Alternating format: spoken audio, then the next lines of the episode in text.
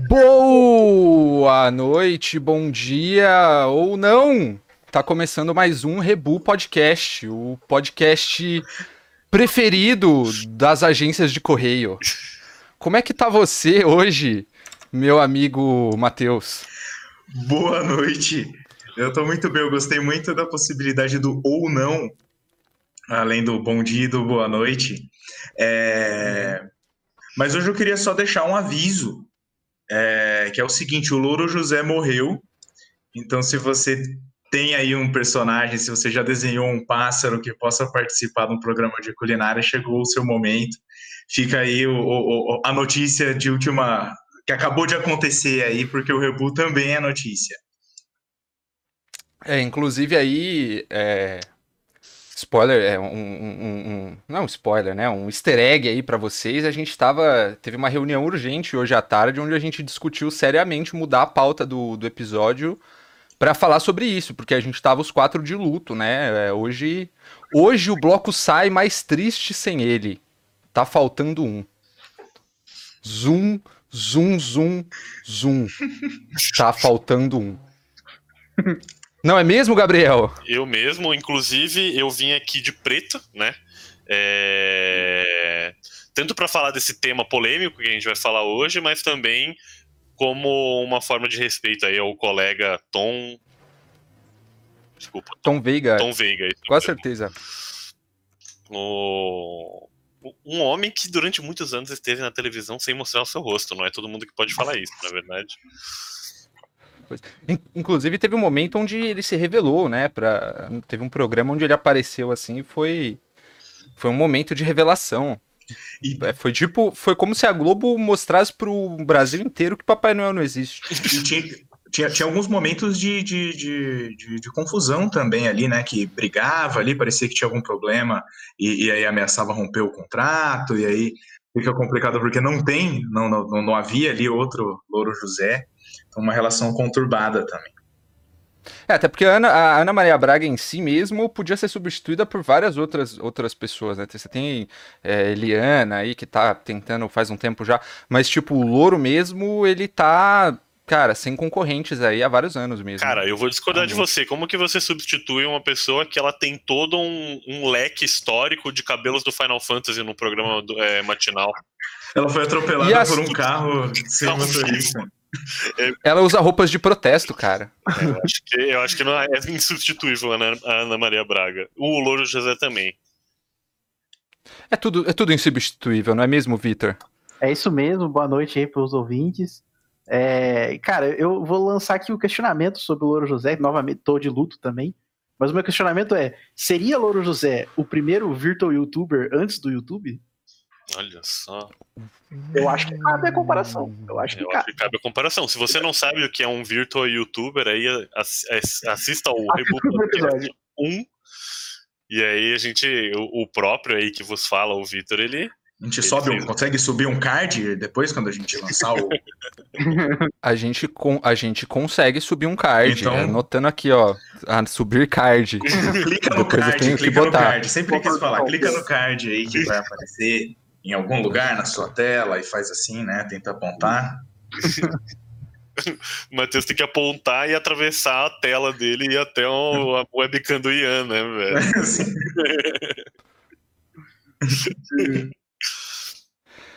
e eu também tô aqui, inclusive, que sempre deixo para me apresentar por último, porque. Porque sim, Ian, o seu host. É, um pouco confuso, mas aí na batalha, todos os, todos os episódios. É... é, galera, hoje a gente tem um episódio diferente aí, um episódio. Um episódio polêmico, eu diria. A gente tem uma pauta. Enfim. Gostosa. Foi, foi disputado, cara. A gente teve que, que. Primeiro que a gente deve aí é, só um, um, uma explicação ao ouvinte, a gente teve que adiar em uma semana o nosso episódio, né? E, e no fato da gente ter ficado três semanas longe aqui da, das picapes, muita coisa aconteceu no Brasil, no mundo, nas coisas, mas é. Pensando em tudo isso mesmo, a gente decidiu fazer essa pauta é, um pouco um pouco diferente. Aí Aconteceu mais, muito. que eu vou- tensa, né? Três pessoas diferentes saíram da fazenda, cara. Três semanas, três pessoas. Muita coisa aconteceu. Exatamente. Exato, exato. No, num Brasil onde, onde o tempo é medido por, por episódios de reality show, isso é uma eternidade, cara. E é, a gente não pode deixar passar o fato de que teve um- um- um- uma polêmica na Fazenda aí, porque eles erraram a prova. Eles Voltaram a conseguiram, prova, cara. Você acredita nisso? conseguiram errar a prova que por, e, e- e- é meio que tudo amarrado, então por consequência já embananou ali a, a- a eliminação também. E eles suspenderam a votação no meio do dia. Então, Exato. O Marcos Mion chorou ao vivo, cara. Chorou vivo. Então, o profissionalismo aí o da, da Record, sempre de parabéns. Exato. A gente vendo cada vez mais que você misturar religião com entretenimento dá certo, não é verdade? Com qualquer coisa, né? Sempre dá certo. Cara, quando até Mion chorou, é, é, é difícil. Uhum. É realmente difícil. Força aí pro, pro, pro Mion, ouvinte aí do Rebu também, cara. A gente tá junto com você nesse momento. As coisas vão ficar melhor. Aí a gente vai conseguir tirar o Carrelli do programa aí e você vai ser o diretor e o apresentador ao mesmo tempo. O cara apresentando com nunca- um folizão, né? Só passando ponto pros caras. Muito bom. Muito bom. Mas, mas é isso. Vocês querem falar mais alguma coisa ou eu posso. Podemos ir para o tema aqui? Tranquilo. Não, manda bala. Hoje a gente. Hoje a gente vai falar de cultura. Olha só, a gente vai falar de da sétima arte. A gente vai falar de um de um filme, na verdade um documentário, né? Mas que também é um filme, é um, um filme documentário. Olha só. É um longa-metragem, Uma produção Não sei. audiovisual. Uma produção audiovisual. Obrigado, meu amigo do audiovisual. É, a gente vai. A gente, a gente pensou em, em trazer alguma coisa para a gente falar aqui no, no Rebu. E a gente decidiu falar sobre esse. Sobre esse documentário, porque, enfim, a gente tinha assistido, eu, eu assisti primeiro que, que a galera, depois o, o Matheus também assistiu, aí, enfim, todo mundo assistiu depois e a gente viu que era um. Um, um doc super. apesar de, de ser um pouco antigo, ele é muito, muito atual em muitos sentidos e, e traz um tema muito, muito doido. é, e, e é isso aí, a gente vai falar sobre o documentário Cidadão Boylesen, de 2009. É um documentário brasileiro que não tem nada a ver com Cidadão Kane, apesar do nome, Cidadão Boylesen. É, mas é um documentário que vai fazer um perfil de um cara chamado Henning Boylesen, que foi um, é, um empresário aí é, dinamarquês, mas que, que morou no Brasil, radicado brasileiro, que foi, enfim, é, trabalhou no grupo Ultra e tal, e é envolvido com a ditadura militar aí de uma forma um tanto quanto é, peculiar, diria assim. Peculiar é uma palavra complicada, né? Pra usar. É que eu não quero já entregar assim logo de cara, mas é. Mas é isso aí. Fa- fala, é, você, Matheus, que assistiu também logo de cara e me ajudou no lobby de, de, de convencer a galera sobre o que, que é esse. O que, que você assi- Por que a gente tá fazendo isso? Ah, a gente tá, tá fazendo isso porque é sempre importante a gente lembrar o, o, o- o quanto o empresariado ele tá é, é, sempre do lado dessas atrocidades. O- o- Com as mãos sujas de sangue, né? Exatamente. Então é sempre bom lembrar que o empresário está com as mãos cheias de sangue. Então a, a relação que esse cara tem com a ditadura é uma relação promíscua, meu amigo Iá. Não só o empresário, Promíscua é. porque muito, hoje em dia eu vejo muita gente, assim, quando vai falar mal de empresário, essas coisas, falar, tipo, ah, do Jeff Bezos, ah, do, sei lá, da Microsoft. Empresariado brasileiro. Empresariado brasileiro tem uma história nefasta que a gente vai discutir hoje aqui. O, acho que até o momento é bem oportuno, né? Porque a gente teve lá no Chile a constitucional, né? Que eles se, resolveram se desvencilhar de todo esse passado da ditadura que eles tiveram lá, que foi muito parecida com a ditadura que a gente teve aqui. Então, como que a gente consegue, né? é, trazer uma discussão sobre esse tema, conectando com, com, com temas atuais, né, conectando com o que está acontecendo hoje, é, e ao mesmo tempo trazer uma coisa nova, né? Então, apesar do documentário ser antigo, eu tenho bastante certeza que poucas pessoas conhecem. Eu mesmo não, não, nunca tinha ouvido falar. Então, acho que é um ponto aí para o ouvinte se perguntar como, como que era a real dinâmica de poder dentro da ditadura, da ditadura militar. É, o, é, o, Doc, ele, ele fala... É, você fala uma coisa que, que é, é foda, Muri, porque assim, eu, eu encontrei esse doc indo atrás de, de especificamente para pro podcast, assim, eu tava procurando algum conteúdo que fosse legal e, enfim, numa busca maluca aí, encontrei isso. Não era uma coisa que eu conhecia de antes, assim, e eu não, não tô querendo, não tô querendo pagar de cinéfilo aqui não, mas, tipo, eu, eu gosto de, de ver filme, eu assisto bastante coisa, gosto de documentário e tal, e me estranhou nunca ter, tipo, ouvido falar desse de documentário. Do narrador, né? Obrigado. é, e... Não, mas é, é sério, tipo assim, é, é doido como, tipo, o Brasil produz muita coisa foda foda e às vezes a gente nem vê, saca? E tipo, essa é uma produção brisa, não é tão antiga, cara. 2009, tipo, pô, 2009 eu tava beirando ensino médio aí, tipo, yeah. já tava envolvido, assim, sabe? Sei lá. E a temática é super atual, né? Totalmente, cara, totalmente. É... O, o, o, Doc, então, ele vai falar sobre é, a, a, temática, então, é, é, sobre esse cara e é sobre ditadura. E assim, a gente sempre. A gente que cresceu na, na no mundo pós-ditadura, ditadura parece uma parada tipo. Ditadura e a pré-história estão em espaços de tempo muito parecidos, sabe? Que é tipo aquele passado que a gente não viveu, assim. Super distante. Quando na verdade a ditadura é tipo. Cara, anteontem, assim, sabe? É, é muito próximo do, do. Tipo, nossos pais viveram a ditadura, assim, real. De todo mundo aqui, sem exceção, saca? Tipo, ninguém é, ninguém é tão jovem assim que isso não, não rolou. Então, é uma coisa que afeta ainda muito a nossa geração. E se a gente for pensar, tipo, nas pessoas que compõem a sociedade, que, que viveram aquilo, ou, né, que participaram daquilo e que estão aí ainda e que fazem parte da, da, da nossa sociedade, é muito complicado isso, saca? É tipo. É uma reflexão foda isso. Sim. Você ia falar alguma coisa, Matheus, e eu te cortei? Não, não tranquilo.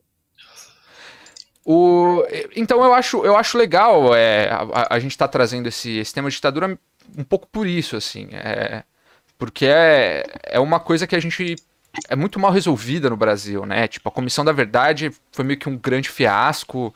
Tipo, o, o fato da, da, da, do cara ter votado, declarado voto homenageando o Ustra em 2016 prova que a, a Comissão da Verdade falhou, saca? Tipo, é isso assim, na minha cabeça. Tipo. Não sei tanto se a Comissão da Verdade acho que é uma discussão bem mais aquém das, das minhas capacidades, mas assim, definitivamente a visão do brasileiro médio com relação à ditadura não mudou, assim. É, é eu penso nesse sentido, falhou... não. Falhou não, de punir de e tal, falhou é... de. Como que você vai ter sucesso no Brasil, né? Também pensando assim, a, a, o esforço que você tem para esse tipo de coisa não dar certo, principalmente num cenário que o presidente da República adoraria que, que, que, que não desse certo, então é, é, mais difícil mesmo, né, de você ter esse tipo de coisa. E o fato da gente ter o presidente também indica um pouquinho como é o que, é a imagem da ditadura na, na cabeça das pessoas atualmente, né?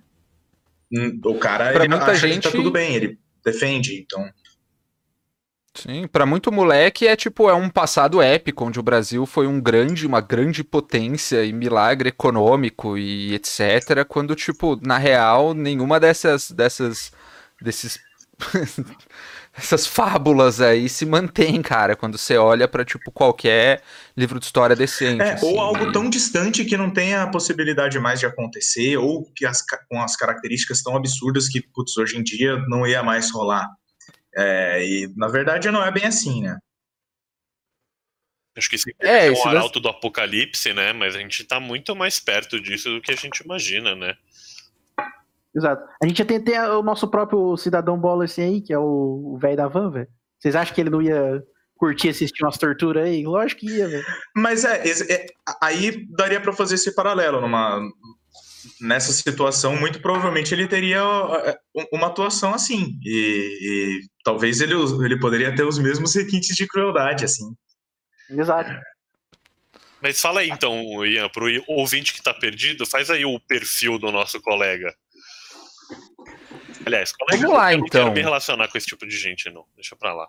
É, eu, eu já ia começar falando que co colega do Muri, Colega, mas não é meu. São, são vocês aqui do, do, podcast. E os nossos Amigo, eu sou só ouvintes. de Jesus Cristo. E dos ouvintes. Ah. E dos ouvintes, claro. Dos ouvintes eu sou até amante. Ouvinte eu sou. Eu entrego meu corpo e alma pra eles. Meu único colega é o goleiro Cássio, velho. O resto eu odeio todo mundo. Pode imaginar.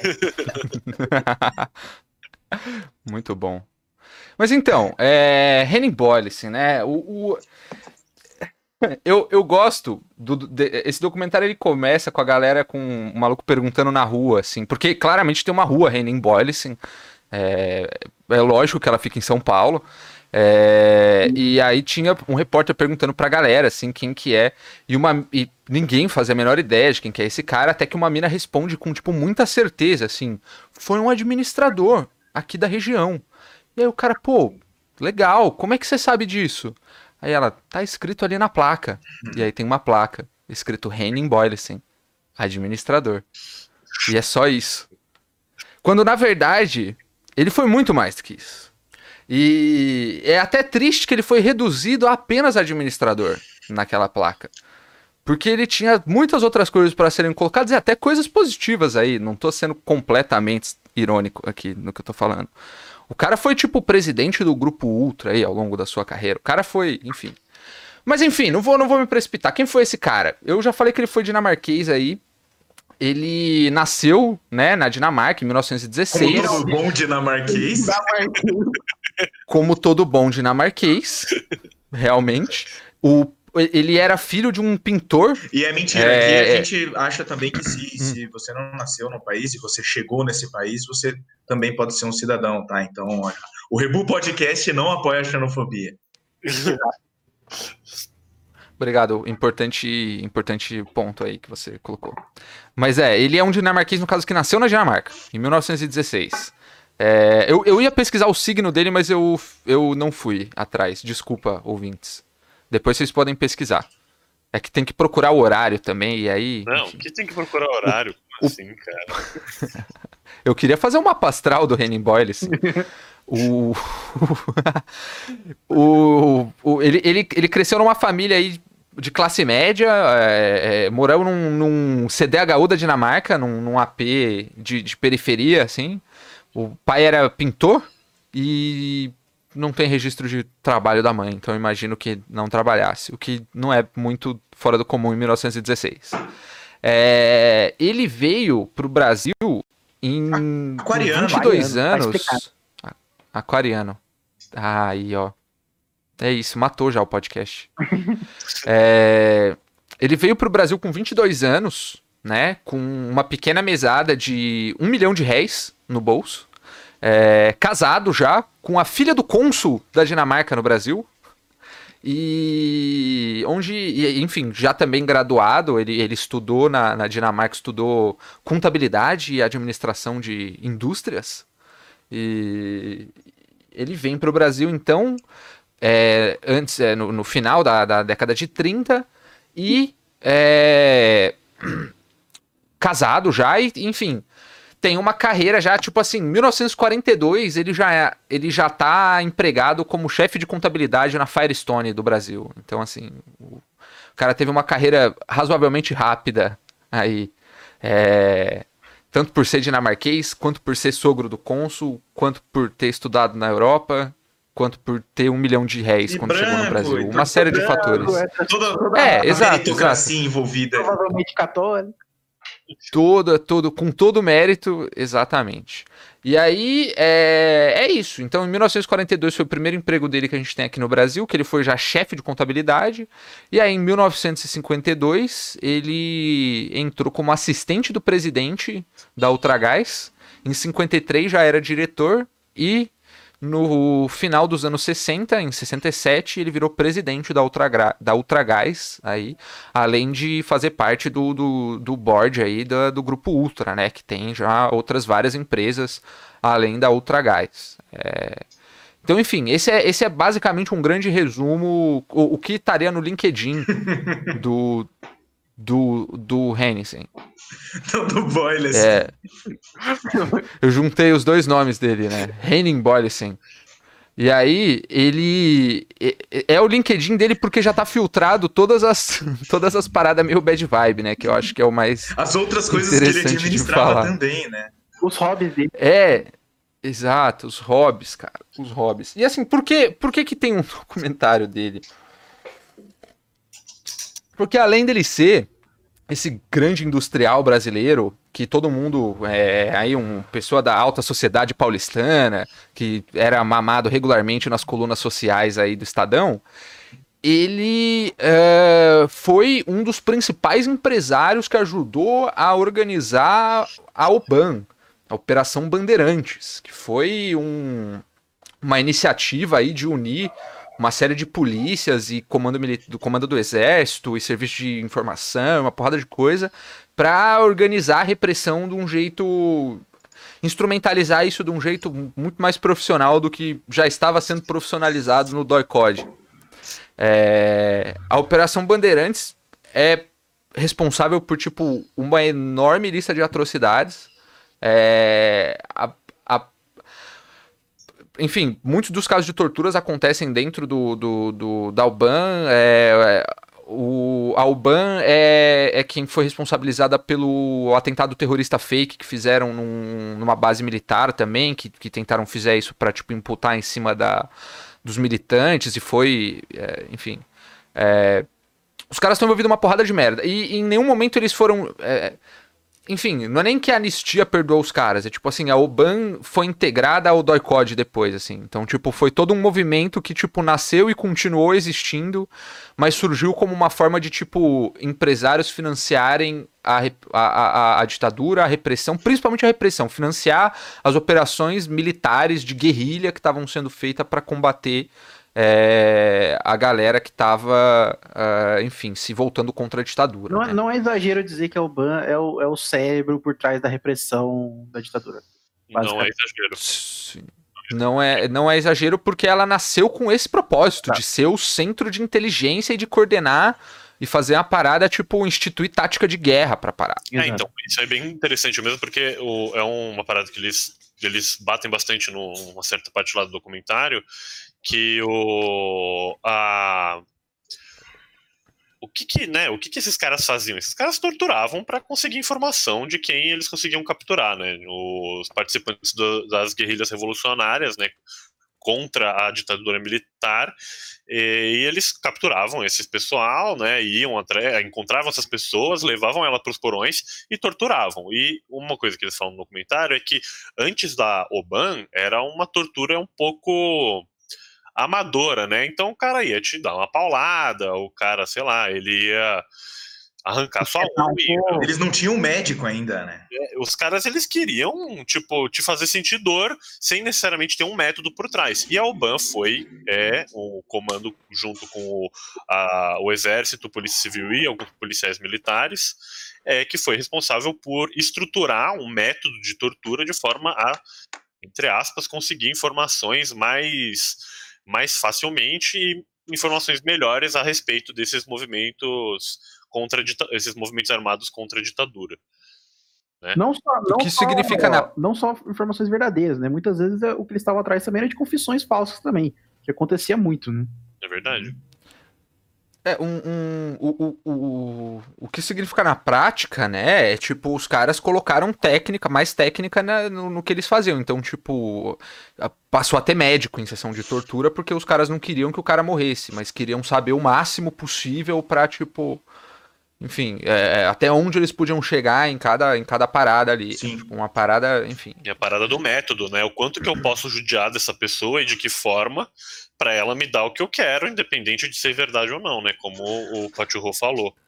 E, um, Sim, e uma... o papel do Boyle, Pode... assim, nessa história, não sei nem se eu tô cortando aqui um pouco a discussão, mas ele ele era muito próximo do pessoal, porque o, o, todo a pintura que fazem dele durante todo o documentário é que ele é um homem de extremos, né? Que é a posição do documentário que não necessariamente o podcast concorda, mas que ele era um cara que ele era muito bem apessoado, muito simpático. Ele era um cara bonito, né? Que isso passa um pouco pelo viés de viralatismo da concepção de beleza brasileira, principalmente naquela época. Mas, né? O cara tinha um porte atlético, etc, etc, etc. E ele era, ele era um ex lutador de boxe. É verdade até um ponta esquerda razoável para os padrões da Dinamarca também. Mas esse, é, o Boylissen, é, ele se, se casa, né, com a, a filha do cônsul.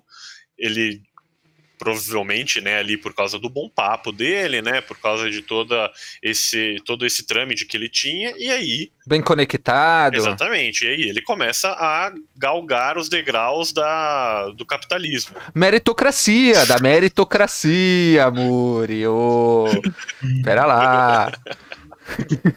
Ele começou a ser puxado pela mão invisível. É.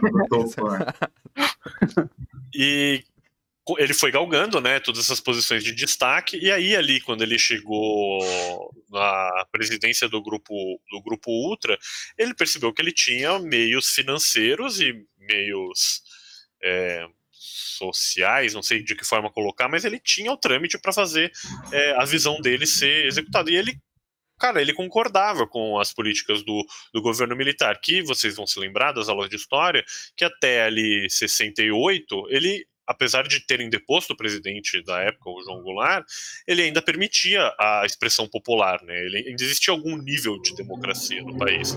E aí, em 68, vem o AI-5, e aí é proibido todo e qualquer tipo de manifestação política que fosse contrária ao governo, falando uhum. de grosso modo aqui.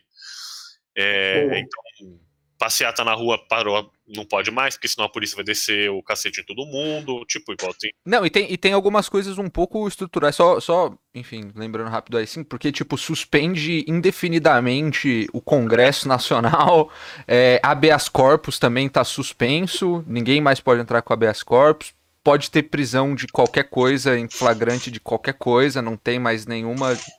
Foda-se, tá preso. Depois a gente vê o porquê. Uma coisa legal... É Aqui, é, que a gente está falando muito sobre. Ah, e aí os empresários né, está, arrumaram uma forma de, de, contribuir financeiramente, e aí o Gabriel falou sobre o, o, a parte social e tudo mais, mas a gente tem que lembrar também que do outro lado, é, é, tem a questão logística até, né, que eles, que, que, que, eles conseguiram contribuir. Então, em algum momento ali, é, é, o pessoal foi começando a perceber isso dentro do documentário, tá, tá, tá rolando, é, é, que em alguns momentos que a polícia ia atrás deles, eles viam que tinha um caminhão da Ultragás por perto. E aí depois eles vão, em alguns momentos, algumas abordagens são feitas com o, o, os carros da Folha de São Paulo. Então, assim, não só financeiramente, mas em algum momento ali é, até com a parte da logística, você esconder um policial dentro do, seu, do carro da sua empresa, é, é, você está fazendo parte da, dessa operação, né? Então é um envolvimento, assim, não é só. Não, não acho que, que quem dá o dinheiro e quem dá o carro tem diferença de quem é pior. As duas pessoas estão fazendo exatamente a mesma coisa, mas é o quão é, é, é, feio a parada fica, né? O tamanho é a safadeza do, do, do pessoal. É, assim. Quão envolvido eles estão nessa história, né? Exatamente. o Boylissen, especificamente, ele era o grande cara que, apesar dele não contribuir com os montantes mais vultuosos financeiramente, por ele ser esse cara bem apessoado, esse cara que era extrovertido, até tem um cara no acho que chama ele de gostoso, né, no documentário. Não, não, calma, não, calma. Essa parte, essa parte não tem como. Essa parte eu anotei. Você falou disso agora. Não tem como. Eu tenho até quem falou aqui, porque esse cara, ele é um, esse cara é um empresário Quer ver? Essa frase é muito boa. Eu, eu, enquanto eu tava assistindo o documentário, eu, eu parecia aquela aquela aquele momento da, da Jojo Todinho falando do café, tá ligado? No, na fazenda, velho. Gostoso. Eu juro, muito bom. eu juro para você que é tipo isso, velho. Que o cara tá falando lá, ah, o Boyles era uma figura boa, agradável, simpática, falante, extrovertido, gostoso. E aí corta e vai para outra coisa, assim. E é muito perfeito isso, cara. Eu, é, parabéns quem montou esse podcast. Esse, esse, esse filme. Parabéns a quem montou Eu tô, esse podcast. eu tô maluco. o cara tá se, se dando um parabéns. É, Eu tô. É, é, é domingo, galera. Desculpa. Ainda bem que é feriado amanhã. E assim, puxando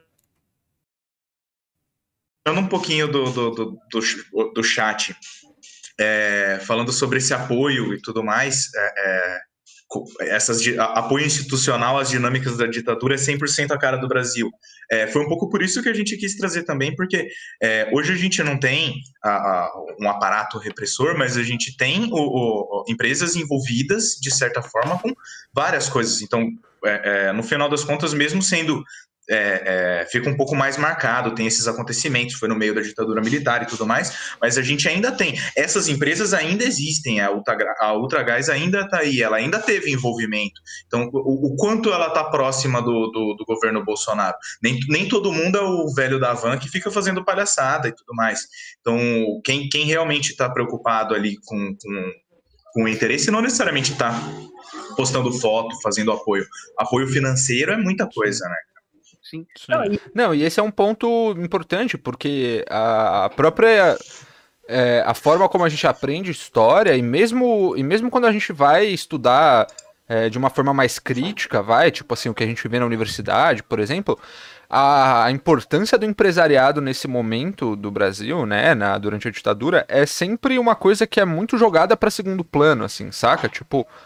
E quando, quando na real é uma coisa de extrema importância, assim, saca? Para um, pra um certo. Não, não só é, por essa questão do financiamento é, é, financeiro e logístico em dados momentos aí, principalmente é, é, por conta da Alban e todo esse lance com, com o Boyerson, mas o, o, o financiamento moral, saca? Tipo assim, a, a, a, a fiança que a galera tava, tava, tava, tava pagando pra esses caras, saca? Tipo assim, o apoio que esses caras estavam. Porque Você legitimiza o- a parada. Exatamente. Exato. Exato. O contexto todo nasce dessa, dessa é, ameaça da- do comunismo implantar, de revolta com a ditadura do comunismo, do proletariado. Contra a liberdade, galera- né? Contra ele sempre contra a Cara, liberdade. É, tem um, tem um cara que fala uma porra, eu anotei até. É tipo o Estado não sei o que do João Goulart, tá ligado? Os caras tinham medo que fosse instituído, assim. E, tipo, é surreal você pensar isso, assim, porque, cara, é, se você olha as forças da época, tipo, a gente não tava prestes a ter uma grande revolução cubana no Brasil, assim. é, e eu gostaria uma- muito. Eu gostaria muito. agrária, era, os caras se incomodaram com isso. A gente tava com medo disso. o, o- o que tava iminente era isso: ter uma reforma agrária, ter a porra de um salário mínimo, implantar um, tá ligado? Uma, um bagulho, um imposto de herança, uma porra Mas assim. aí já Era é isso. comunismo, já. Tudo isso aí É. já é comunismo. Imposto de herança é coisa de liberal. o, Aqui no, aqui no Brasil é tudo coisa de comunista, amigo. Mas o, o, o que eu acho interessante disso também é, é o quanto essa imagem do, do, do empresário bem apessoado e boa pessoa é, é, é o mesmo conceito do, do político de estimação, é o empresário de estimação. Isso é muito perigoso, entendeu? por isso que eu acho, eu acho absurdo ficar com essa ideia que você falando do velho da van. Ah, porque ele é muito legal, ele é simpático, ele dá emprego pras pessoas e não sei o quê. É a mesma coisa, mano. Esse cara que é muito legal, muito bem apessoado, dá emprego pras pessoas, no- na hora que, que o público, que, o, que a mídia vira as costas, ele tá vendo as pessoas serem torturadas, ele tá fi- financiando a- as pessoas serem torturadas, entendeu? Exatamente. Que as pessoas têm, têm mente. Eu não tô nem falando que o cara é mau, não é isso. Não é esse o ponto. O ponto é, o capital não tem moral, o capital quer lucro. E, e as pessoas esquecem disso. Essa imagem é só mais uma, uma forma de venda deles, cara. Não tem. Sim. Não existe essa da, do cara bem apessoado. Não, cara. O cara quer o E, lucro. Vitor, a gente, É necessário para ter o lucro. A gente inverte, aí eles acabam invertendo muito a situação, né? Porque aqui no Brasil a gente tem muito essa imagem do empresário que batalha, o coitado, porque é muito difícil ser empresário no Brasil, etc. A gente conhece toda a narrativa. E aí você fala, é, quando você fala, é, ah, o empresário ele gera empregos, você inverte toda a situação. É como se, olha, a gente precisa muito da existência do empresário porque ele está gerando empregos Não, não é assim que funciona. Ele tá você a favor. Não é, é. é, exato, é como se o, o, o- a, a pessoa está fazendo um favor, deixando você participar da empresa dela. Não, de forma nenhuma, essa pessoa não ia conseguir fazer. O, o- o velho da van, ele não deve conseguir passar uma compra no caixa da loja O dele. velho do Havan não deve conseguir passar uma vassoura no chão. Vamos ver se ele Já monta um sofá. 25 Não monta um sofá. Então, assim, é, não, não adianta falar, não é bonzinho. E, e a mesma coisa rola quando as pessoas falam do, do perigo do Luciano Huck ser presidente e tudo mais. A gente compra a ideia do empresário e é, muitas vezes o- o- essa pessoa é eleita porque é, ela sabe administrar uma empresa, logo ela vai saber é, é, é, administrar uma cidade. Ou ela já tem dinheiro, então ela não vai é, roubar. É, o que não tem é uma lógica. ideia imbecil, né? É, não tem lógica. Cara, essa, é, o- é- esses pontos aí que você levantou são, é, é doido, porque são duas coisas que, tipo, é, não é só aqui no Brasil, tá? É, é, uma delas é, é- eu acho que é bem forte aqui no Brasil, mas é, é- é geral isso, assim, no mundo. Que uma delas é essa tendência de acreditar que a iniciativa privada faz as coisas melhor do que o Estado, num geral. Então, tipo assim, o fato do cara ser empresário, ele tá validado na iniciativa privada, saca? Tipo assim, os interesses das empresas, da iniciativa privada são legítimos e são. Então, tipo, vem toda uma, uma, uma parada que, tipo, é, é, aquilo é, é, é intrinsecamente melhor do que o que vem do Estado, saca? E a outra coisa que é, é essa parada de que achar que a administração privada e a administração pública é a mesma coisa. E não é. É completamente diferente. E, tipo, a, a gente viu isso nos Estados Unidos pra caralho com o Trump. A galera, tipo, é, apoiando a campanha dele pra caralho com os argumentos do tipo, não, mas ele é um empresário de sucesso. Mano, e daí, velho? Tá quebrado, né, mas tudo bem. E daí, é, o Paulo Guedes também, não é? Presidente do Safra lá, você pode falar que ele, é- ele ganha muito mais dinheiro do que eu, você pode fa- eu sou, eu trabalho em corporação também, pode falar que é um empresário de mais sucesso, mas quanto... Mas você daria sua mesada na mão do Paulo Guedes né? pra ele administrar? Não, eu não daria. Ah, e essa história da, da de empresa eh, do privado melhor que o público é um absurdo, cara. É só você olhar. Olha o nosso amigo aí que nós falamos de alguns episódios atrás também, o Elon Musk, mano. Tá tentando fazer uma coisa que o Estado soviético fez 40 anos atrás. Filho da puta não consegue, entendeu? Então, não vem com essa história de que ah, o privado melhor que o público, que não existe, não tem cabimento nenhum isso. Mano, e assim, o. Aí, já que a gente entrou ne- nesse ponto só, um, um leve pezinho fora aí, parabéns pro Chile, que se livrou da maldição que foi conjurada em cima deles aí por, pelo Paulo Guedes e seus amigos. é, é, na forma daquela constituição neoliberal que privatizava a água. Nossa, É. é absurdo, né, velho? É o único país do mundo que tem água privatizada. Parabéns pra esse país que tem, tipo, o. Pra essa Constituição, desculpa, o Chile é da hora. Pra essa Constituição que conseguiu fazer os caras terem um sistema previdenciário mais bizarramente escroto e furado do mundo. É sensacional. Parabéns, parabéns. E, e- mas agora parabéns não irônico pros chilenos que se livraram disso de verdade. Boa sorte fazendo uma nova Constituição Nosso apoio onde a água não é privatizada. Então, e aí, é, só pra gente voltar a traçar o perfil do, do cidadão Boylissen, ele, apesar dele não contribuir com os investimentos mais vultuosos, né, a, a parada, ele era o organizador, por ele ter todo esse todo, todo esse, é, esse, esse, esse Essa cara, conexão, né, com a galera, tipo, é. conhecer os outros empresários, era, tipo, envolvido e tal. Então, ele conseguia trazer é, investimentos para Operação Bandeirante. Então, o- no- mesmo no próprio documentário, eles citam algumas montadoras que participavam desse esquema, né? Acho que é o nome mais certo é esquema, porque é, é um- é uma organização praticamente criminosa, assim, né? É, que eles. é, então, Ford, GM, Camaro Correia também foram empresas que no documentário ele cita que foram de vital importância para o desenvolvimento desse, dessa operação Bandeirante. E aí começou-se, né, na cidade de São Paulo, era um, um- um lugar de efervescência política, né, onde é, o AI-5 bateu mais forte, porque era ainda um lugar onde havia é, manifestações políticas públicas e etc. É, e aí o, o- o- a Operação Bandeirante começa a rastrear essas pessoas né, que participavam de movimentos contrários ao governo e capturar e, torturar e eventualmente matar. E o, o que diferencia né, o Boylissen dos demais é, empresários da época que também financiavam, além de toda essa questão do suporte logístico que o, que o Matheus comentou, ele tinha um, um, uma virtude sádica, cara. Ele tinha um, um lado sádico dele que ele gostava de presenciar as sessões de tortura. Ele gostava de saber se o dinheiro que ele estava colocando no negócio era bem investido. E além disso, ele foi atrás de ferramentas mais sofisticadas para que a tortura fosse, entre aspas, melhor empregada.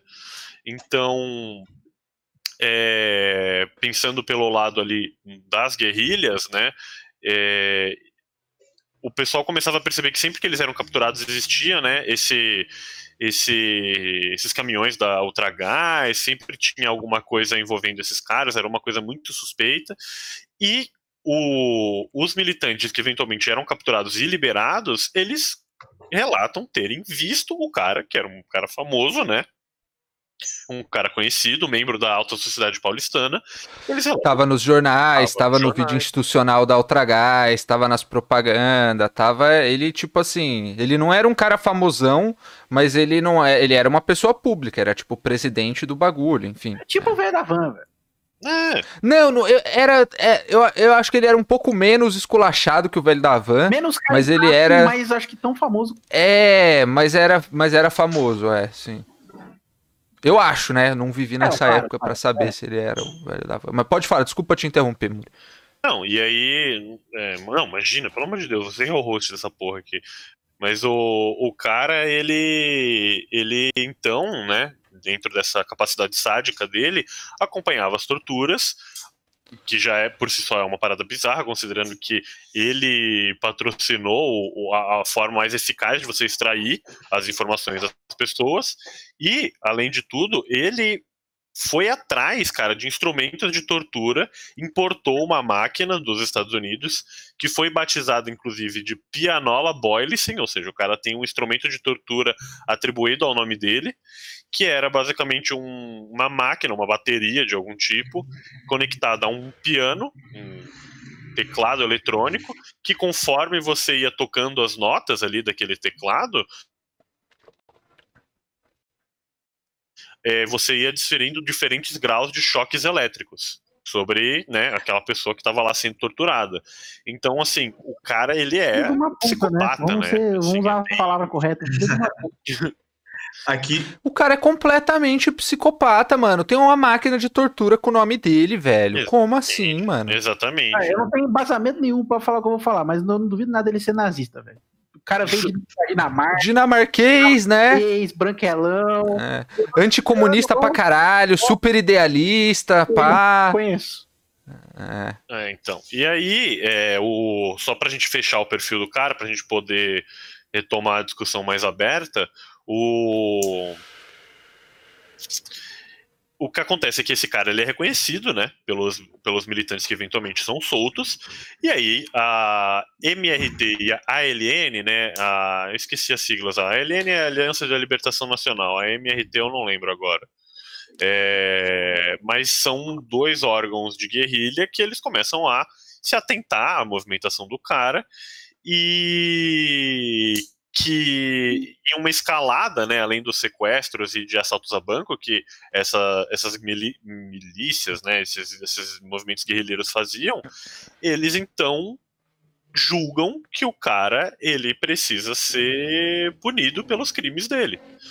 Então a, a parada a... tem uma hora tem uma hora que o cara fala um, uma parada que eu acho é, Importante que ele fala que, tipo assim, é, a, gente cansa, tipo, a gente percebeu que a gente precisava fazer alguma coisa com, com os figurões, tá ligado? Porque, tipo, na real, quem morria era o soldado, o guardinha que tava lá na hora que ia rolar alguma coisa, enquanto os caras que, tipo, estavam financiando a parada, ordenando ordenando que, que a galera fosse morta e torturando todo mundo, tava indo, mano, frequentar o samba à noite em São Paulo, suave, como se nada tivesse rolando, tá ligado? Uhum. E aí eles fazem eles, eles fazem essa brisa. Mas, mas é só porque tem essa fala do cara, né? Um dos, um dos caras do, do da LN, inclusive, que ele, ele fala nessa linha, assim, tipo, a gente percebeu que tava na hora dos figurões pagarem e tal.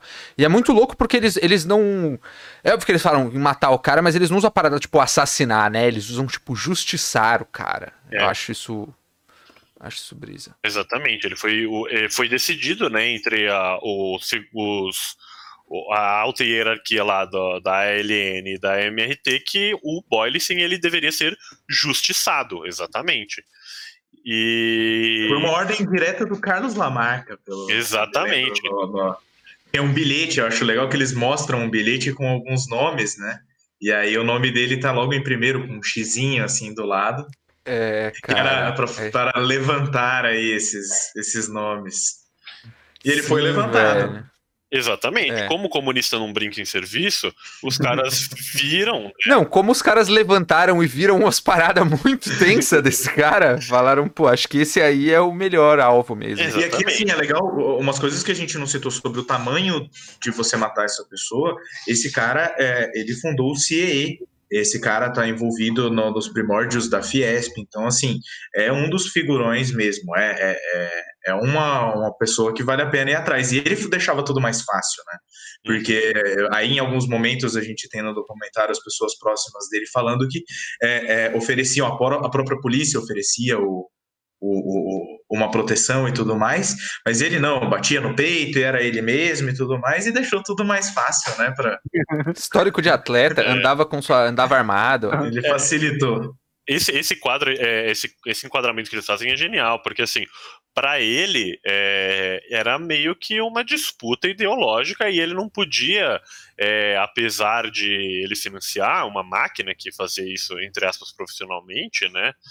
é, ele ele não, não, não podia fazer uso dessa, dessa máquina porque ele era por ele mesmo um, um agente também disso, né? E ele devia, ele tinha de certa forma que se garantir. E aí, né? Os caras, sabendo que ele não, não tinha nenhum tipo de proteção, fazendo acompanhamento da movimentação dele, encontraram um dia, o cara, né? Marcaram um dia para ele ser justiçado, e aí, de fato, né? Com, do- com dois carros, fecharam ele na, na, na- enquanto ele saía de sua casa na Alameda Água Branca, acho que é Água Branca, não é? Hum, Enfim, próximo da região ali Hum. da Avenida Paulista, e executaram o cara com 19 tiros. Que eu acho que, foi, dúvida, né? eu acho que foi pouco, entendeu? Eu acho que foi, acho que foi pouco, pouco. porque o cara tem um instrumento de tortura batizado no nome dele. Então, o cara ele tinha pistola no carro, né? Ele estava de certa forma preparado para aquilo, só que uma pistola contra uma metralhadora normalmente não é uma disputa muito justa. Então, o carro dele foi fechado, ele tentou sair correndo. Nisso que ele saiu correndo, a galera já começou a disparar. Ele caiu no chão e aí o senhor Carlos Eugênio da Paz, que era o alfa da operação, como ele mesmo diz, ou seja, aquele que era incumbido em ter certeza que o trabalho tinha sido feito, ele saiu do seu carro e disparou mais alguns tiros do- diretamente na cabeça do corpo caído de Henning Boylensen para ter certeza que não ia voltar mais e que ia chegar no inferno Boa, completamente Senhor torturado, Carlos né? da Paz. Mandou bem. Exatamente. Eu, eu inclusive fiz um personagem no, no Grindown hoje com, em homenagem a esse cara, usando o, o nome Clemente, que era o codinome desse cara na Ó, LN. da hora, da hora. Exato. E por que, que era Trivia. Clemente? Porque ele era incumbido de dar o tiro de misericórdia, na verdade. Na verdade, era por causa de um jogador de futebol, mas tudo bem. Vamos pensar que era por causa disso aí. Sim. E aí, É- uma, uma última coisa sobre essa. So- Sobre o fim, né? Que fala muito, mostra várias, várias vezes como foi veiculado, né? As, as notícias, e é o, o que a gente está esperando, né? Então, o, o- um empresário, um grande empresário brasileiro, vítima do terror, eles falam muito sobre o terror e tudo mais, e aí ele foi baleado enquanto estava correndo, foi atingido pelas costas, né? Então, na verdade, o que ficou ali nas notícias é que o coitado mesmo, ele foi, em momento nenhum ali, pelo que a gente viu, foi levantado é, é, essas informações. Acho que elas não eram públicas assim, e, e a gente. A a verdade ela é bem relativa nesses momentos, né? Então, saiu ali como um, um, um, evento comovente, né? O velório dele, tudo mais, coitado.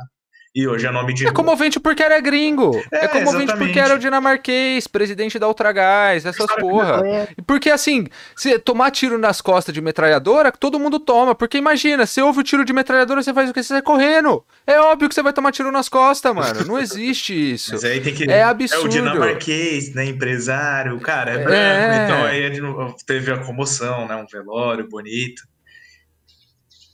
Sim. E o... Não, é. Diz aí, Muri. Não, e que é, é, é, se imagina, se nem hoje a gente sabe exatamente do envolvimento né, do, do empresariado com a ditadura, na época, assim, salvo o pessoal. 100% tava, abafado. Não, salvo o pessoal que estava combatendo isso ativamente, ninguém sabia, né? Não existia mídia para divulgar esse tipo de coisa. Então... E a mídia era parte, né? O, o, a galera dos jornais fazia parte. Uhum. Então, a, então a tipo, quem que vai divulgar? Defendia que o cara tinha sido assassinado pelo terror e etc. E, né, é um é um é um sintoma, né, do, do, de uma ditadura onde você não sabe nada que está acontecendo. E no caso do Brasil, a gente não sabe direito o que aconteceu até hoje, porque a Comissão da Verdade, apesar dela ter sido extremamente é, ter elucidado várias coisas que estavam sumidas, inclusive um do, dos dos. Acho que isso até é para enganchar outro tópico, mas enfim, o, um do, dos envolvidos no, no justiçamento do cara, ele estava lá na vala comum de Perus, né? Foi encontrado a, assada, a ossada dele lá na, em Perus. Então, assim, é, se engana você de pensar que não houve uma represária da ditadura com os grupos revolucionários, né? Acho que só na sequência ali do, do nos dias é, seguintes da, da morte do, do Boylissen, teve uns três ou quatro ali que já foram sumariamente executados pela ditadura e mais alguns Sim. que vieram nos meses depois, né? Uhum. Sim, os caras, eles falam isso mesmo, que logo em seguida eles, tipo, eu acho que é coisa de 10 caras, assim, que, tipo, eles, eles, é, ou prendem e matam, e, tipo, mas é, é bizarro, assim. E aí entra naquele ponto, né, tipo, cara, o, o a, você não pode equiparar a violência, é, tipo, da galera que tá ali, mano, é, respondendo a repressão com a violência do Estado, saca? Uhum. Tipo, são duas coisas completamente diferentes. E, tipo, é, a gente teve processos ditatoriais em vários lugares da América Latina, em, em vários todos eles tiveram algum tipo de julgamento depois que isso aconteceu, mas só no Brasil a gente teve uma anistia que perdoou todo mundo, inclusive os militares, tipo, foda-se, passou pano pra geral, assim. É, em todos os lugares... A... Inclusive muitos desses militares aparecem no documentário, né? Inclusive, muitos desses militares são políticos hoje em dia até. então, tipo, é, é, hoje em dia é foda. E, e, e enquanto, é, via de regra, quando tem uma parada dessa, você tem punição pra galera do Estado e você tem é, anistia perdoando a galera que estava participando do, do, do, os guerrilheiros e tal, né? Porque, enfim, entende-se que é uma situação é um pouco desequilibrada ali para você julgar na mesma, na mesma régua. Mas aqui no Brasil, não. Aqui no Brasil. Aqui no Brasil é um caso muito peculiar. É. Foda. É diferente. O. Você. Vai falar alguma coisa? Ou, eu? Eu não. É. Tu, não, tudo bem. É que você. cansado dessa merda. Vai tomar no cu, velho. País de merda. Ah, cara. O próprio Roger do Ultraje agora aqui no podcast falando com a gente. Falar, o Muri ia falar pra galera é, ler teoria, Ler Marx. então, o, o, Marcos ele levantou um ponto interessante que no, em outras, é, outras ditaduras, né, a, o empresariado ele banca isso, né, que é voltando aquele, aquele papo que a gente estava tendo no, no começo, que é o Pachurro colocou muito bem, o capital ele está a serviço do próprio capital, ele está buscando lucro. Se a forma de você alcançar isso é financiando uma guerra, financiando uma ditadura, ué, qual que é o problema? Não existe moral para o capital. Cara, o grande, o grande ponto é acreditar que o fascismo é uma corrente política, é uma terceira corrente política diferente do- das coisas que a gente já tinha. Uhum. O fascismo, ele é uma resposta do capitalismo para necessidade de retomar o poder em alguma situação, cara. Ele não é, ele não, o fascismo ele não existe, o fascismo não combate o liberalismo, não combate o capitalismo, ele coexiste com as duas coisas. Ele é uma ferramenta do liberalismo manter o poder, tá ligado? É isso. Exato. Foi isso na Europa, foi isso no, no- aqui. E, e, e, assim, quando você para pra, pra ver a, a- o Doc é, juntando, é, mostrando, enquadrando muito esse ponto, aqui no Brasil é exatamente isso. É o empresariado financiando a galera por medo de perder a. a- perder seus monopólios, tá ligado? Teve um, tem um tweet que, que ficou famoso há um tempo já, mas vive reaparecendo essa porra na minha tele. Que é uma mina falando, tipo, uma mina chinesa falando, tipo, ah, minha avó era dona do. Era, tinha o monopólio de todos os ovos na China e veio a revolução, não sei o que lá. E, tipo, contando meio triste, assim. E a galera, ah, olha só como a galera destruiu a família. Irmão! tá ligado? Porra, velho.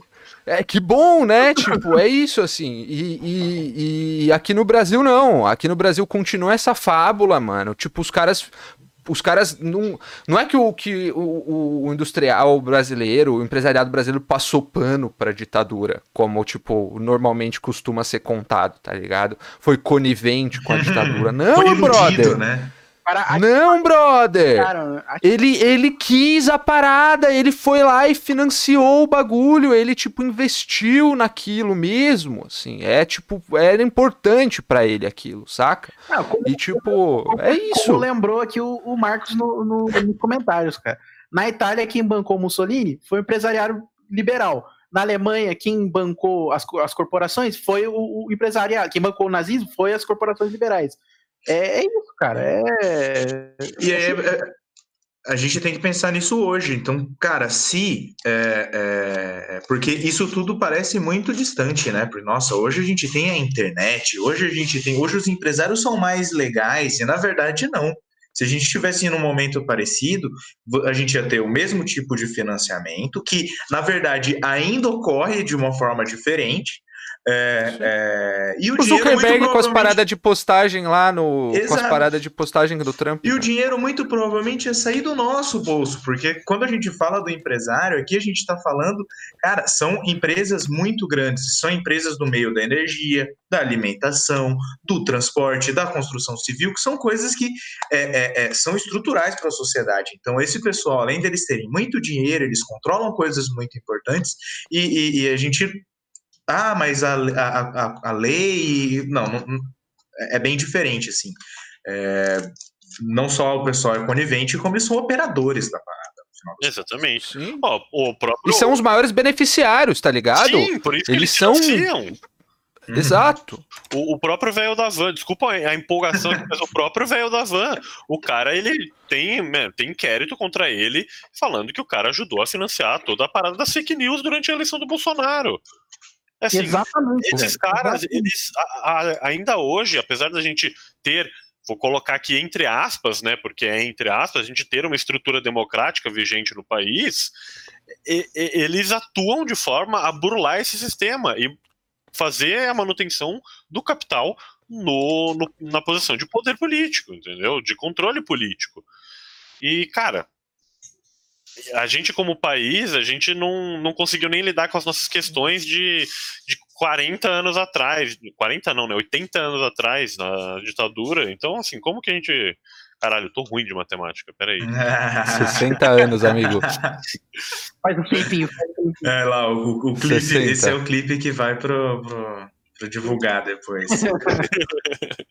Mas assim, com- Não, mas essa- esse ponto que você levantou é real, porque assim, a gente vê as bandeiras que foram levantadas ali pra, tipo, não só não só esse rolê, tipo, o, o rolê todo da ditadura, saca? As bandeiras de defender democracia, liberdade, justiça, família, blá blá blá. Cara, é o mesmo papinho que a gente tá vendo agora, saca? Tipo, o, o quão diferente é 64 de 2018, assim, saca?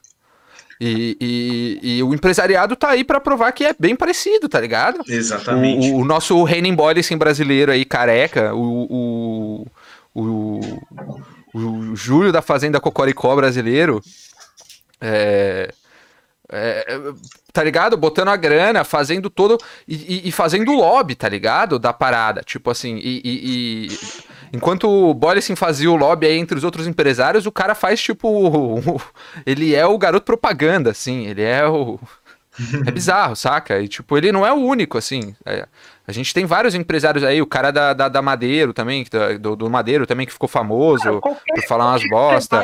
O Brasil. O Justus, o Justus. O também. Justus. faz qualquer é. coisa, a galera já bate palminha, mano. O Ike Batista, mano.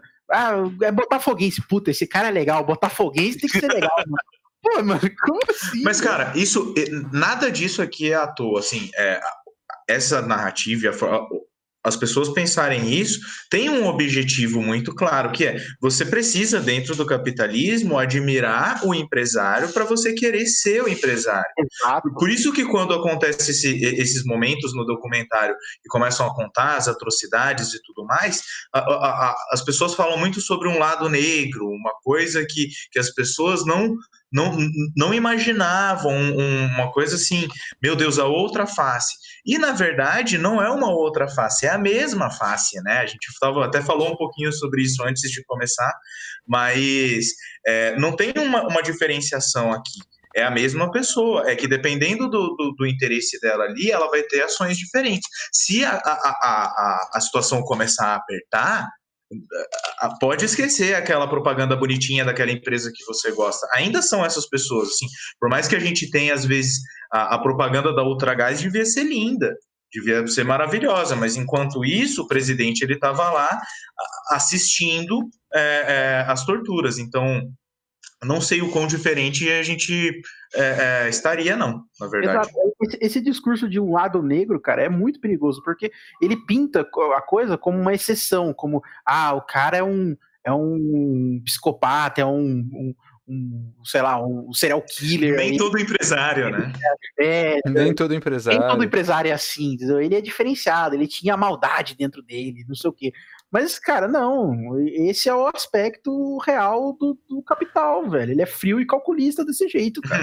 não é o cara, tá ligado? É, é o, o jogo, velho. Essa é a, é a real. Cara, tem um, tem um é. personagem, é pra fazer um, um, paradoxo meio bizarro, assim, mas aquele filme Kingsman, né? Tem o personagem do Samuel L. Jackson, que uhum. ele é um magnata da tecnologia, um sei lá, um foda das telecomunicações.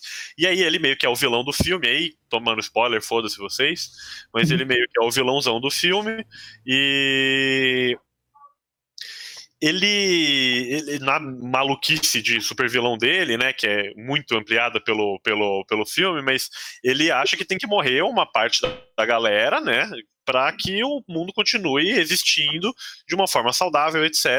E aí ele financia isso, ele, ele, ele arquiteta tudo isso, só que na hora de ver o resultado, de ver as pessoas se matando, cabeça explodindo e os caralho, ele não quer ver, ele tem nojo de sangue. Ele passa mal, né? É, ele passa mal. Então, assim, o Boyle, sim, beleza. Ele, é, ele era um cara sádico, ele gostava de assistir tortura. Ele comprou um instrumento de tortura para ajudar o, o, o, pessoal a, a, torturar, né? Ele, aquelas pessoas é... que tinham sido capturadas.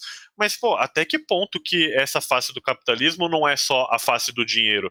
Porque, cara, dinheiro por dinheiro, o cara tá dando, ele não vê para onde que vai, entendeu? Só que ele sabe que vai ser usado para um para um para um fim escuso, né? Só que se ele não vê e beneficiar os negócios dele, cara, não precisa ser um ser um boy assim para ser um psicopata, entendeu?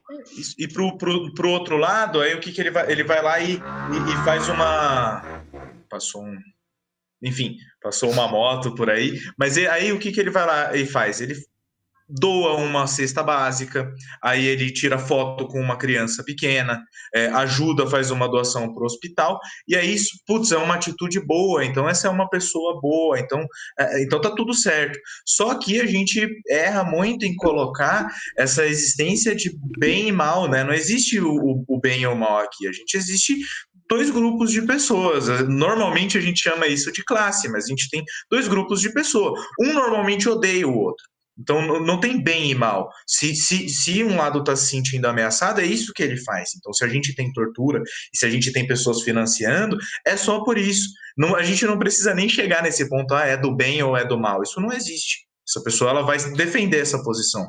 Como diria Lord Voldemort, não existe o bem e o mal, só existe o poder. Não, e os caras ficam, tipo, com essa porra de. de. Ai meu Deus, duas caras. Ai, a maldade dentro dele. Só porque o cara assistia tortura. E beleza, tudo bem. Tudo bem, vou dar isso pra você. O cara era malucão, sádico, gostava de ver as torturas. Mas isso não muda nada do resto, tá ligado?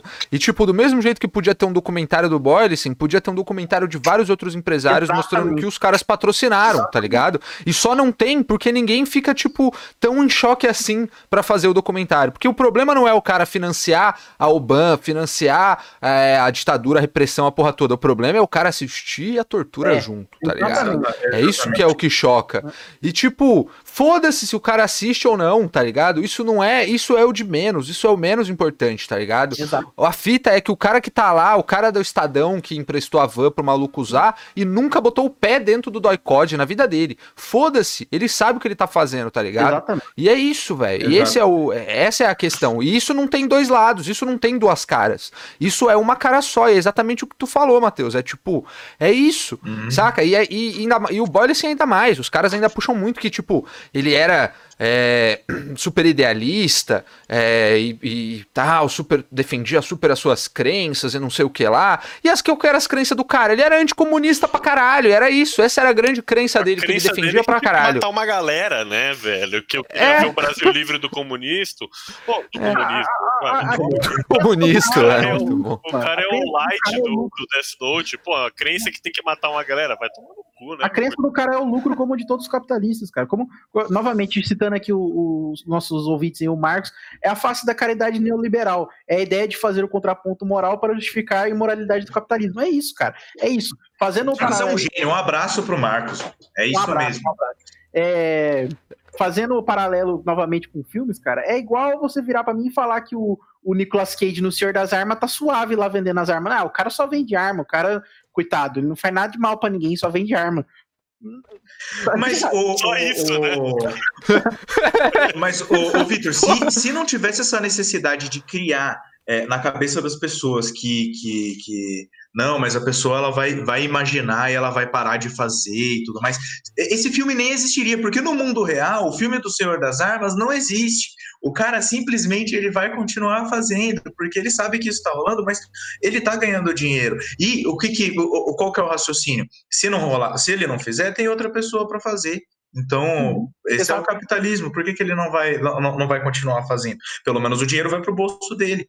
E aí, bom, E o final do filme, né? Né? É exatamente, exatamente. Mas é isso, cara.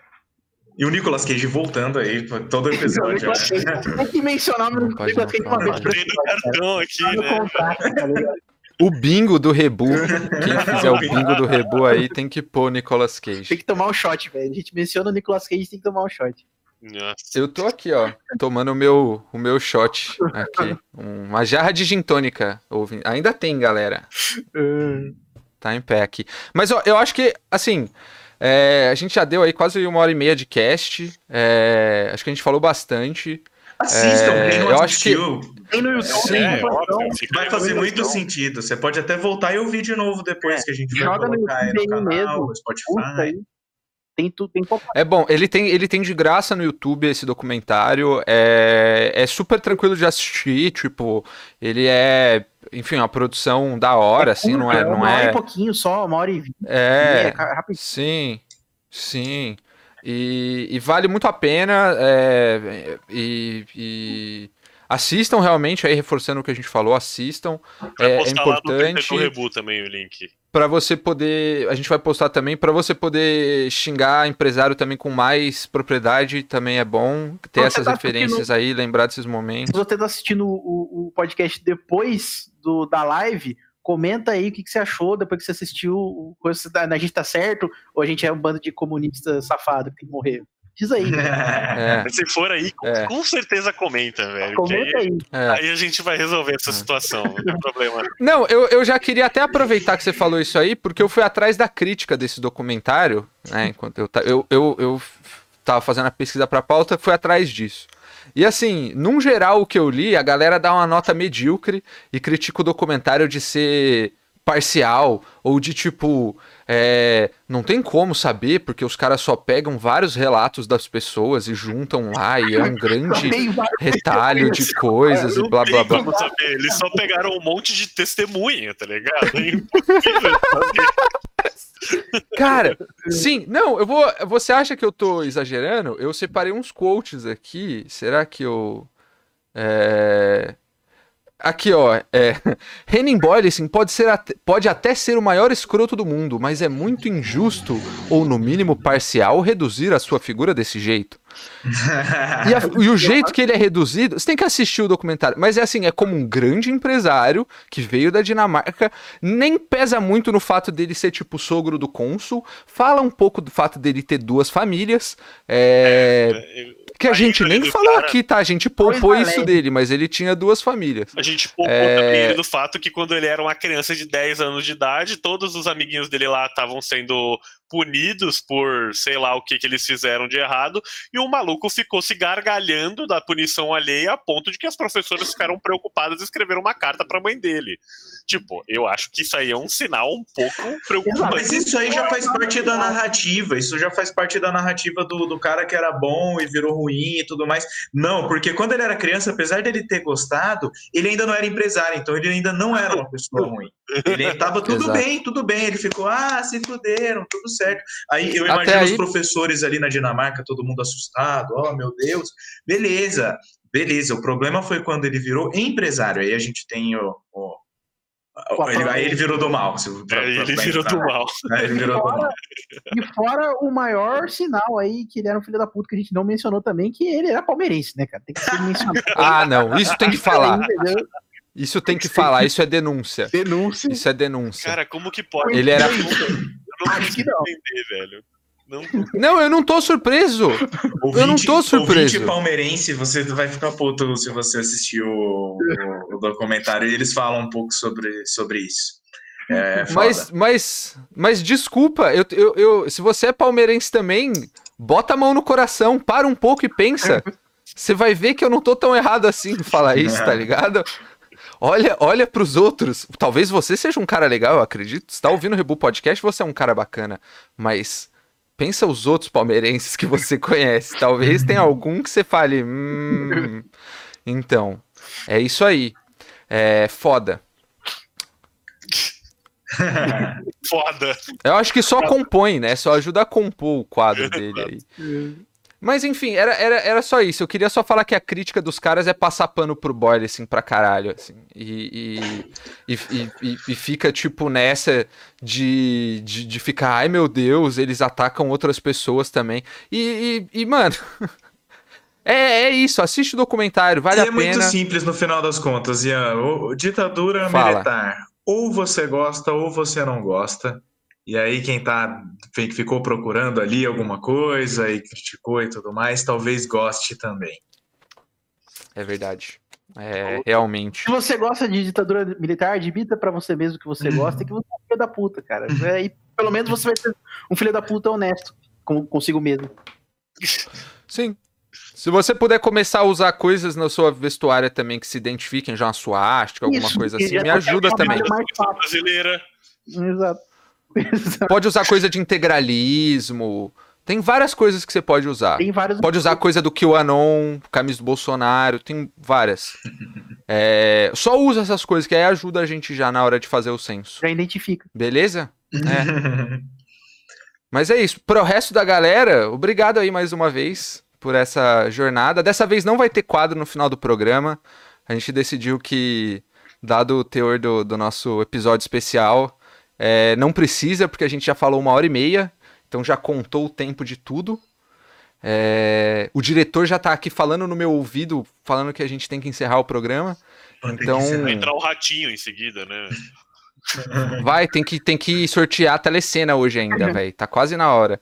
É, então é isso aí, a gente ainda tem alguns minutos. É, vocês querem dizer alguma coisa antes da gente se despedir? Eu quero deixar um abraço para todo mundo que ouviu é, e quero falar que a gente testou esse formato de fazer um baseado no documentário. Então, se você gostou, é, faz a gente saber nas, nas, nossas redes sociais, nos comentários e tudo mais. Se você não viu os outros para ver a gente falando de coisas diferentes, vê e também fala se você gostou ou não, é, porque ajuda a gente também. Mas era só isso mesmo. Tô... É. Nenhuma frase engraçadinha para deixar no final. Acho que não tem clima. Tudo né? bem. Eu... Esse clima de Brasil, esse clima gostoso de Brasil. Eu, eu, concordo, eu faço das palavras do Matheus as minhas. Digam aí o que vocês acharam. Agradeço vocês também por ter escutado a gente. É... Leiam teoria. É... E, mano, só uma última rápida recomendação que eu juro que tem um pouco a ver com o assunto. Uh, assista um filme, nós estamos no, no, clima de Halloween, né? Vou dar um filme de terror para vocês assistirem.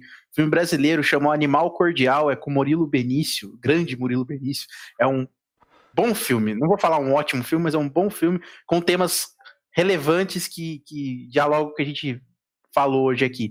Assistam se vocês não tiverem nada para assistir nesse final de semana. Murilo Benício, que é o Nicolas Cage brasileiro, que também sempre aparece no episódio. Também episódio um 2 do Rebu Podcast, apareça lá.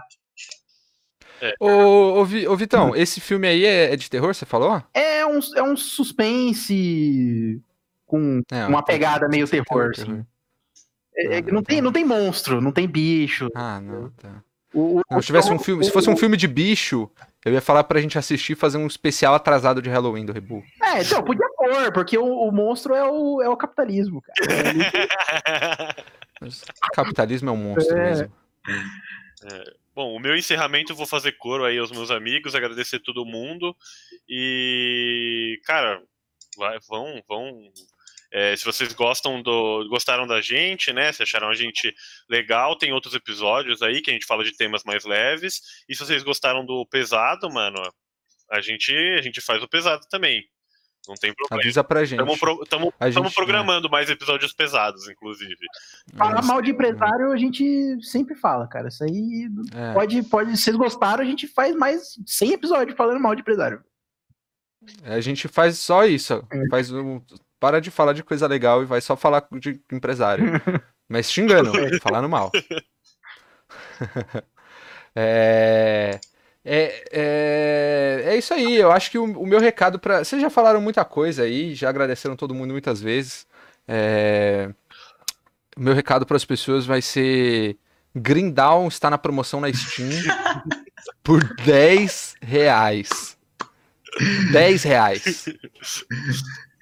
10 reais é, é. Pensa o que, que você faz com 10 reais numa padaria hoje em dia. Sabe quanto que tá o quilo do, da mussarela? Você não pega.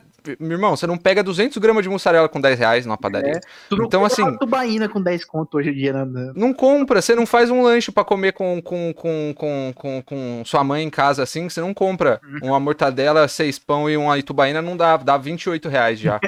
então, poupa esse dinheiro poupa esse dinheiro, investe 10 reais no Grindal e seja feliz por muito tempo. E se você comprar, tá você pode jogar com a gente. A gente joga.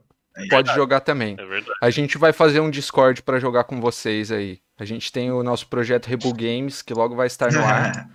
É, e aí vai ficar lá o Discord para vocês poderem interagir com a gente aí na forma de gameplays. Mas é isso aí. Se a galera quiser seguir a gente, como que faz, ô Matheus? Você que é o nosso social media. Se você quiser seguir a gente, você pode entrar e, e olhar o chat, porque eu já mandei vários links para vocês seguirem.